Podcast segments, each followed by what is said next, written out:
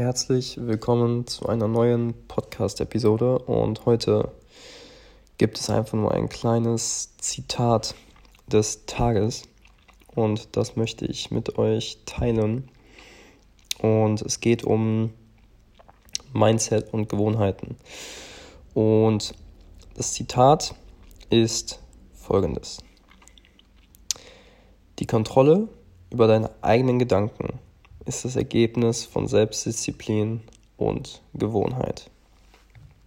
Bedeutet, Menschen, die ihre eigenen Gedanken kontrollieren wollen, brauchen zwei Dinge. Selbstdisziplin und Gewohnheit. Und meistens ist es so, dass die Gewohnheit die Basis für die Selbstdisziplin ist. Bedeutet, ganz simpel neue Gewohnheiten zu etablieren